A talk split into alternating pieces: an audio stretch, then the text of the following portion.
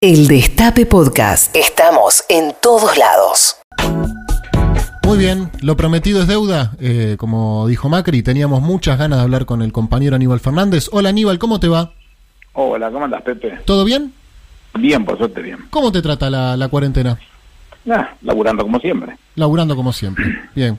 Eh, van ya ocho meses de pandemia, casi cuatro meses de cuarentena, fases que avanzan, que retroceden. Esta semana tuvimos alrededor de, de, de, de 6.000 casos por día, la semana pasada, el fin de semana. Hoy se espera, eh, bueno, eh, los resultados a las 8 para ver cómo sigue esto. Eh, ¿Cómo la ves vos? ¿En qué situación estamos? Yo lo que destaco es que el presidente se cargó al hombro desde el primer momento esta situación. Todos miraron el mundo, o el mundo completo miró a, a Wuhan pensando que estábamos en Marte y, eh, y nosotros acá y no esto no pasaba nada, pero nadie razonó que con un avioncito de 30 horas te traían un bicho hasta acá. Mm. Y el bicho lo llevan los hombres y las mujeres que caminan por el mundo y eso comenzó a tener expresiones concretas en Europa, con España, Italia, Francia, Gran Bretaña, Alemania y en Asia, en la China propiamente dicha, Japón, Corea del Sur, e, Irán, en Estados Unidos y las complicaciones se empiezan a multiplicar. Y nosotros tuvimos la suerte de contar con el diario del lunes y con el diario del lunes tomar decisiones en el marco de lo que nos permite la capacidad de quien gobierna. Y quien gobierna se da cuenta que la propia Constitución es la que te pide a vos que controles, cuides y protejas la salud y la vida de las personas que viven en este país. Y eso es lo que el presidente hizo. Este, entre las, las propias atribuciones que tiene, que su artículo 19 de la Constitución, aquel que nos dice que todo lo que no está prohibido está permitido, este, también le ofrece la facultad del ejercicio del poder de policía y esa facultad del ejercicio del poder de policía dice que uno puede restringir las libertades en pos de el cuidar la vida y la salud de los habitantes. Y eso es lo que ha sucedido. Este, si vemos a un Chile con 440 y pico muertos por millón y a Brasil con cerca de los 450 muertos por millón y a Estados Unidos cerca de los 490 muertos por millón, Argentina tan solo tiene 82 muertos por millón, con todo el dolor del alma que decir que significa perder a un, a un hombre, a una mujer, un chico, un viejo nuestro, este, le- las decisiones tomadas fueron acertadas. Entonces hay que seguir cuidando de la mejor manera que se pueda. Lo que te dicen de la economía, no, pero nosotros nos metimos en una pandemia muy larga y eso nos hizo pedazo la economía. La, la economía te hizo pedazo en todos los países, Claro. en los que hicieron cuarentena y en los que no la hicieron. Claro. Ahora, vos eras parte del gabinete en el 2009 durante la pandemia anterior, Aníbal. En el medio pasaron un, un montón de cosas y un, y un montón Sí, de ahí años, ¿no? soportamos como, como un tiempito la catástrofe de lo que significó Caña con el ministro de Salud, donde Eso te iba a decir, había, sí. un, había un canal que te ponía un contador de muertos durante todo el día. Pero cuarentena no Este, hubo, ¿no? Acá. No, no hubo. No, no hubo. y la decisión de la presidenta de reemplazarlo por Juan Mansur, que desde el primer momento planteó hasta cuánto se veía el horizonte, que rondaban los 100.000, parecía que era un masazo en la cabeza, sin embargo la hizo la gráfica de lo que podía suceder, con criterio, con responsabilidad, se trabajó sobre el H1N1 y de la misma manera con el descacharrado para el dengue y los resultados fueron altamente optimistas. ¿Y cuáles son las principales diferencias entre aquel estado que le tocaba, que les tocaba administrar a ustedes en el 2009 y, y este que le toca administrar a Alberto? No, desde el punto de vista de las decisiones, dos presidentes decididos. Eh, acá el- la responsabilidad de Alberto de llevar adelante esta, esta ejecución es muy seria. La inversión que se está haciendo, que ronda los 3% del Producto Bruto Interno, ese 3% es una compensación que el Estado le va a estar dando a los salarios y a el ingreso familiar de emergencia, que tiende a componer un ingreso que no hay forma de resolverlo de otra manera, sobre todo porque una parte no es registrada, este, y que es compensación y que va a suceder sí o sí, y que la salida, una vez que esto esté ordenadito, porque empieza a disminuir la presencia del bicho o aparezca una vacuna, este, va a salir, esa es mi visión por lo menos, y lo que mis tripas me dicen es que va a salir de la mano del Estado, y el Estado va a Mm. tener que jugar fuerte en eso, y Alberto lo tiene muy bien claro. Bien, hablando del Estado jugando fuerte, se presentó eh, la reforma judicial. Acá siempre hablamos de lo difícil que es eh, para el gobierno a veces explicar cosas sencillas. Esto más que sencillo es bastante complejo y es técnico. ¿Cómo se hace, Aníbal, para que la reforma ver, prospere cuando dos o tres arranca? cositas para tratar de hablar en sencillo y no en técnico. Vamos, dale.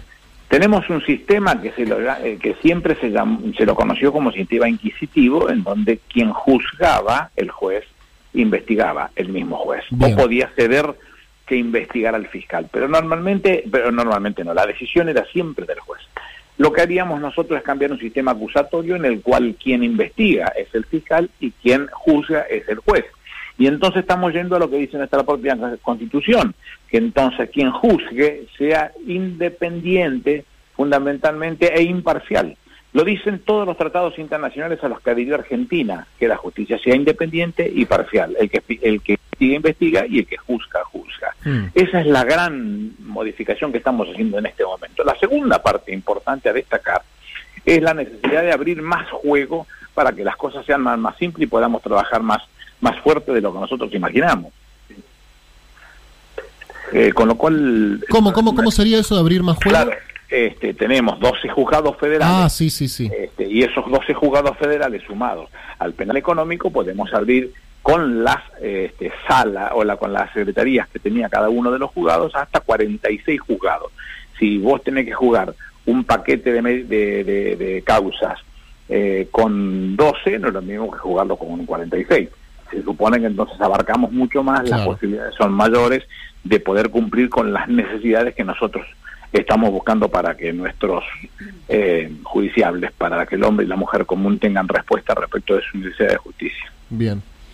Aníbal, ¿cómo, cómo ves, eh, digamos, las trabas que se van a venir con, con, este proyecto? Recién lo mencionábamos acá en el piso, las advertencias que salieron este fin de semana en Clarín, en La Nación, diciendo la Corte tiene fallos eh, a tiro para, suponemos, perjudicar al gobierno y marcar un poco la cancha. ¿Cómo ves el futuro de esto y cuáles son los desafíos que se van a, a presentar en estos tiempos? Bueno, eh, todo lo que hagamos nosotros siempre tiene palos porque bogas y palos porque no bogas. Así que eso no hay que discutirlo demasiado. Eh, nuestra tarea es la de trabajar y hacer cosas por, por el pueblo. Arrancaron con la, con la cuarentena, no, unos decían, yo salgo porque se me cantan las pelotas y vuelvo porque se me cantan las pelotas y después terminaron criticando porque se habían algunas medidas. Y la realidad es que no se puede vivir toda la vida sin intentar mejorar las cosas este, con objetivos criteriosos y responsables. No se puede hacer.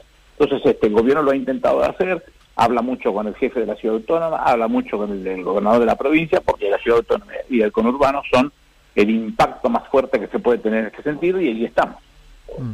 Y en cuanto a la correlación de fuerzas, porque esto se va a tratar en, en el Congreso de la Nación, de hecho mañana ya, ya empiezan las presentaciones eh, y alguna de las cosas que se decían es, bueno, no se terminó expropiando Vicentín, que era lo que se planteaba en un primer momento, cómo vamos a hacer para este, establecer una reforma judicial que tiene que pasar por un Congreso de la Nación, donde, bueno, en algunos eh, momentos la oposición dijo, si necesitas más votos de los que podés tener vos y contar vos por fuerza propia, no los vas a tener. Digo, con la correlación de fuerzas, ¿cómo la ves? ¿La ves como una pelea posible que puede llegar a pasar el Congreso de la Nación? Sí, pero la discusión se tiene que estar dando y, y, en la, la tarea legislativa siempre está rondando alrededor de la búsqueda de consenso. Yo tengo que creer que, la necedad de determinados miembros de la oposición no tiene que ver con el criterio de otra parte de la oposición que está analizando criteriosamente qué le conviene al hombre y a la mujer común. Este, porque todos los mensajes contradictorios en algún momento se te vuelven en contra. Entonces hay que pensarlo con seriedad qué es lo que le conviene. Tenés dolores de cabeza porque no funcionan bien las cosas, bueno, tenés que entonces prestarte para abocarte y acercarte a una posición común que le sirva a todos. Y esa discusión se tiene que dar en la política, no tiene solución. Aníbal, buenas tardes. Matías Colombati. Esas, esas discusiones que, planteamentemente plantea el gobierno y nacen bloqueadas desde el otro lado, eh, ¿pensás que en alguna vez, en algún momento lo mencionaste, tiene que ver con la manera de comunicar o de plantear los debates o de defender esas posturas? No, no, no, puede ser esa discusión, es necesario darlas. Mm. Cuando el presidente plantea sus medidas y las medidas tienen que debatirse, que vayan y se debatan. Y por supuesto que nuestra gente tiene que estar haciendo un esfuerzo sobrehumano para conseguir el consenso y en el consenso tener el voto necesario para poder discutirlo. Esta estupidez que se discutió con la moratoria, las moratorias son siempre generales. ¿Para quiénes? Para todos. Mm. No hay este, ni hijos ni entenados en esto. Hay una necesidad de resolverlo porque además el Estado en el marco de las soluciones cobra así de simple. Y ahora, con semejante descalabro, necesita cobrar, sí, claro, necesita cobrar, y eso es lo que tiene que hacer. Este, con lo cual, no, no, no, no tiene que preocuparse de que no se hagan, eh, o, cuál sea el camino que se utilice. Hay que trabajarlo. Este, bueno, para eso tenemos legisladores avesados. Esa característica de, del propio Alberto Fernández de consensuar, de dialogar, de sentar permanentemente a todos los sectores en una mesa para llegar a acuerdos, eh, ¿crees que es el camino o también... Es el camino. Ajá. Yo siempre cuento que en 1970 hay una, una eh, congreso muy importante que dicta Octavio Paz. Y Octavio Paz dice en, en la Universidad de México que era imperioso recuperar el contrato social, aquel del que hablaba Rousseau. ¿Y cómo se recupera el contrato social? Y se recupera con la palabra porque el contrato social es un contrato verbal. Mm. Recuperar la palabra. La política es palabra. Hay que generar eso, el sentarse, el saber hablarlo, el discutir con todos y el proponer una propuesta inteligente. Claro, encontrás a, algunos alcornoques como Wolf o todo ese tipo de cosas que es, es, es, es este, Claro, imposible. Bueno, ¿qué se va a hacer? No, no. Hay otros que son más inteligentes y se puede hablar. Ahora, eh, Aníbal, vos sos un, dirigente del campo popular. El campo popular siempre tuvo eh, a su favor la posibilidad de salir a la calle masivamente y de hacer fuerza eh, por, por, las demandas que considera pertinentes para volver las y, Y eso está tan intacto, eh, tan intacto como siempre. Lo que pasa es que en este momento, este, en donde aparecen incomprensiblemente determinados personajes este, sobre todo en Recoleta y Barrio Norte, que salen y te dicen todos somos Vicentín. Yo no quiero ser Vicentín, si son todos chorros, son todos este, estafadores. ¿Qué tengo que ver yo? En un país más o menos normal, este, Nardelli tendría que estar preso. ¿Qué tengo que ver con esos tipos? Entonces, te demuestra que no saben un carajo, pero van y se quejan. Entonces, ¿de qué se quejan? No sé, señora, déjeme quejar, que yo tengo ganas de quejarme. Es eso lo que sucede. Y se quejan de que el gobierno avance en ese sentido y todo lo que haga el gobierno va a estar mal, ¿no es cierto? No, pero ahora fíjate cómo termina el tema de, Vicentín, porque la situación es que van a una quiebra fraudulenta y donde debieran estar presos todos ellos, porque además se les sus patrimonios y, y además la gestión de gobierno ya apareció en el, en el mensaje del secretario del, ex presidente este, cuando le pasaban al Mamerto la data para que para que le dieran la guita en la nación y que no pasara ni por SIGEM ni por el directorio porque hacía la cosa difícil, le dieron 15 palos verdes. Este, bueno, ¿qué querés que te explique? Eh, ¿Sabes qué? La de Mamerto la pensaste porque está tan bien puesto el adjetivo Mamerto. O sea, Pero yo no estoy faltándole el respeto, lo describo. No, claro, le, calza justo Mamerto. Lo describo, es un Mamerto. Claro, sí, sí, porque pelotudo es un insulto. Sí, claro, yo no tengo necesidad de eso, no quiero hacerlo. La realidad es que el tipo se, nos tomó la joda a todos los argentinos y se llenó de guita. Entonces decía el otro día en la puerta de Cristina, un tipo que cómo me gustaría sentarlo un día mano a mano a que me diera las explicaciones que daba. Y primero que prepoteaba a los pibes de cinco. Segundo que era un señor pobre, porque lo único que tenía era plata. No, no, no. Después no tenía nada más. Este, y que se quejaba de, de, de las cosas, que no saben ni de qué hablan no saben de qué hablan, ni va y se queja. Y entonces, ¿qué quiere que te diga? Muy difícil eso. Eh, Aníbal, hay otro sector de la sociedad que tiene mucha menos representación en, en, los medios y demás, que es el sector social más castigado. Eh, hay 11 millones de personas asistiendo a comedores. Vos fuiste parte de, del gobierno, allá con Néstor Kirchner, también con Alberto Fernández, post-crisis 2001-2002. ¿Cómo ves la situación social tras la pandemia? ¿Qué, te imaginás? ¿Cómo crees Nada, que con más complicada que nunca. Mm. Pero no es en la Argentina, es el mundo. Yo sé lo que van a decir, desgracia de mucho, consuelo de tonto. Sí, tenés razón. Pero es el mundo que está pasando por este tema. Es el mundo que le está pasando mal, que le está yendo mal, que no tiene trabajo, que no le puede ofrecer salidas eh, laborales inteligentes a nadie. Bueno, nosotros tenemos que salir por esa vía y el presidente lo piensa todos los días. Cuando esto vuelque y tenga que empezar a, tratarse, lo primero que hay que hacer es cómo se incentiva un mercado doméstico, fortalecer ese mercado doméstico que lo, que lo, que lo atienda la pyme y que la pyme nos dé trabajo y además podamos tener las conclusiones que necesitamos nosotros. Entonces tenés el mejor comedor de la, de la vida, que es el de tu casa con tu vieja al lado, que comedor y que pelota. El día más feliz de mi vida cuando no haya más comedores. Entonces nuestro, nuestro esfuerzo tiene que ser ese, el de trabajar todos los días para que se revierta cuanto antes esa situación y yo estoy muy convencido que se puede hacer. Aníbal, imagino que, lees los medios de ellos, que lees Clarín, La Nación, que, mira, que miras la tele. Sí, claro. yo leía La Nación cuando me daban los brazos para, para abrir. Claro, cuando era Había otras plumas, ¿no? Atilio Cadorín, Germán Sopeña, había otras plumas, pero bueno, hay que dar hay que leerlo, hay que leerlo. Bueno, viste que ellos juegan mucho la ficha, todos los días, no paran con la ficha de separar a Alberto de Cristina, ¿no? Que Alberto no puede, que Cristina manda, que están enfrentados, que Cristina saca un tuit porque se quiere pelear con Alberto. Bueno, ¿cómo ves vos la unidad del frente de todo ya habiendo superado la etapa electoral, que estuvo bárbaro, no lo hicimos todo... Eso, Pepe, eso no existe.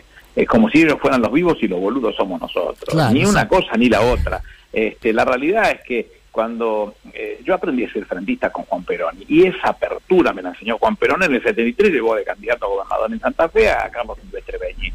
Eh, ese es el, formato que nosotros tenemos para desarrollarnos puertas adentro. Pero también de la misma manera es cómo te recompones vos con los mismos que generan tu, tu, trabajo. Mm. Cuando nosotros llegamos al gobierno en el 2003, este, Kirchner era el títere de Dualde. Y yo uno de los que más, viniendo del, eh, siempre decía que era dualdista por todo sano, me acuerdo. Este, bueno, viniendo del dualdismo le decía yo a Néstor, vos tenés que confrontarlo, no te va a dejar vivir sino. Claro. Confrontó, ganó Cristina 46 a 23. Bueno, listo. ¿Quién es, cómo, ¿Cómo terminó el tema? Que Cristina era la, jefa de Néstor.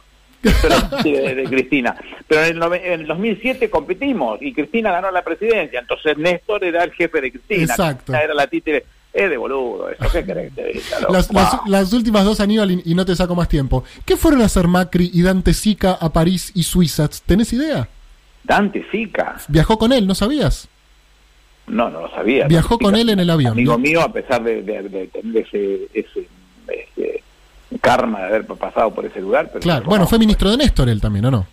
No, no fue ministro de Néstor, no, no. El que de antes me acompañó a mí con Dualde. Ah, con Dualde, con Dualde. Con secretario, como secretario de Industria. Bueno, yo lo vi en el avión, no sé, por ahí justo coincidió. No, ni idea, no, no, no tengo ni idea. Yo había hablado con él unos días antes porque sabía que le habían operado de un ojo, pero nada más que eso, no, no tengo ni idea, ¿no? ¿Qué fue a hacer a París, aparte de rascarse el higo, no sé. ok, y, la última, Aníbal, para saber, de curioso nomás, ¿eh? no, no, no estoy metiendo fichas solo para saber. ¿Te llama Alberto mañana para jugar de titular? ¿Estás? Yo le pego con las dos piernas, Pepe, ¿qué me preguntás? No, yo te la tiro para que vos cabecees, justamente. Le pego con las dos piernas, Pepe. Aníbal, muchas gracias. Eh. Un abrazo grande. Abrazo grande. El Destape Podcast. Estamos en todos lados.